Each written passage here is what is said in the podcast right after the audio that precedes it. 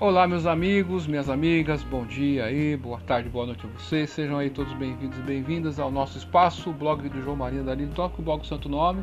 Nessa podcast feita com Anchor, você pode baixar na sua iOS, na sua Play Store, dando continuidade ao nosso microfone, né? Agora acertamos o microfone, enfim, né? É, não sei se melhorou um pouco para vocês, mas aqui para nós estamos testando aí, tá certo? Dando continuidade à leitura do Dicionário de Filosofia da Educação de Christopher Wink e John Gingell, da editora Contexto. Chegamos aí no verbete número 36, meus amigos. Já lemos 35 palavras, com essa aqui serão 36 palavras lidas aqui no nosso, no nosso, na nossa podcast. E elas estão todas enumeradas e nós temos ali a publicação delas lá no nosso blog, tá ok?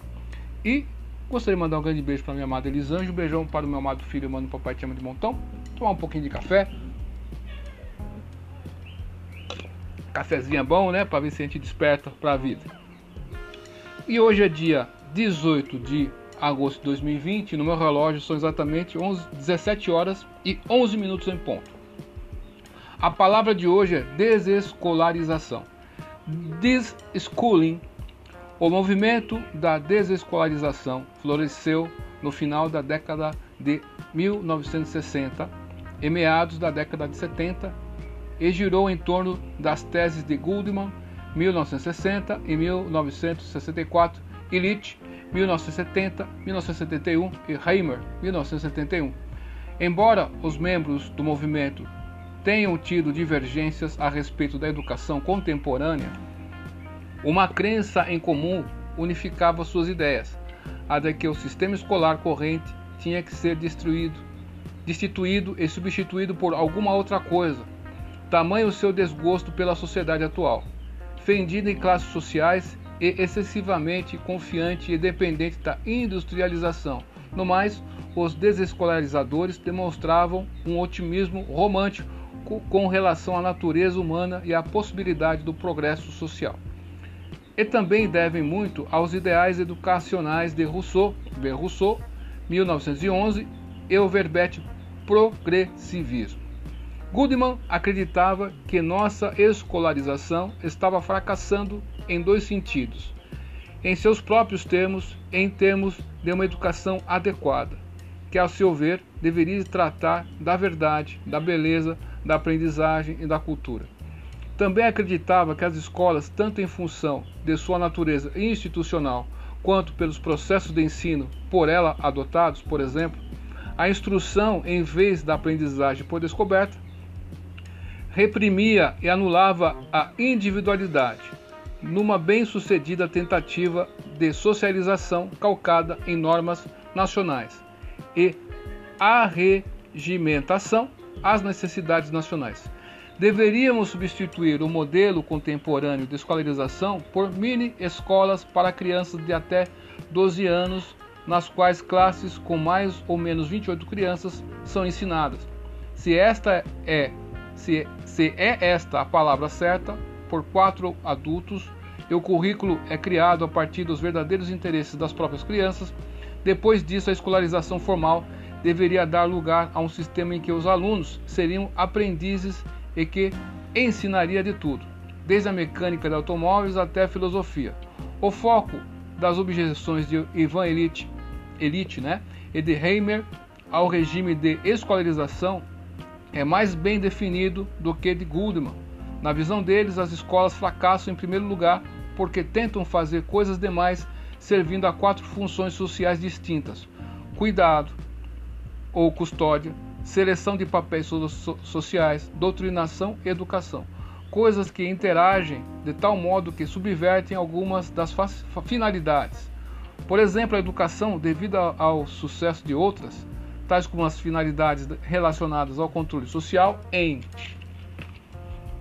em segundo lugar, as escolas representam um falso retrato do conhecimento e da aprendizagem. Por exemplo, que a aprendizagem depende apenas do ensino, e, sob as ordens diretas e imediatas do sistema educacional como um todo, nivelam, classificam e atribuem notas a esse conhecimento de maneira inadequada.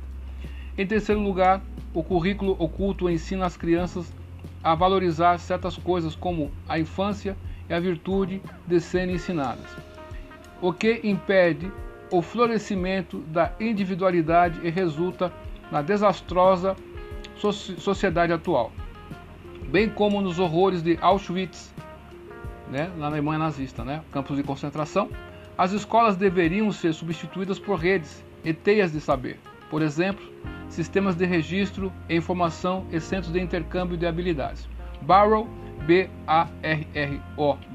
1978, é responsável por uma crítica devastadora do movimento de desescolarização, ao revelar a, a profusão de argumentos vagos e duvidosos, compartilhados pelo membro, pelos membros do movimento, sua seleção arbitrária e distorcida de evidências empíricas, sua confiança e dependência com relação a anedotas e a enxurrada de bobagens e farsas. Por exemplo, só porque algumas pessoas conseguem se alfabetizar fora da escola e outras fracassam na tentativa de se alfabetizar na escola, não significa que a educação escolar não seja a melhor maneira de promover a alfabetização em massa.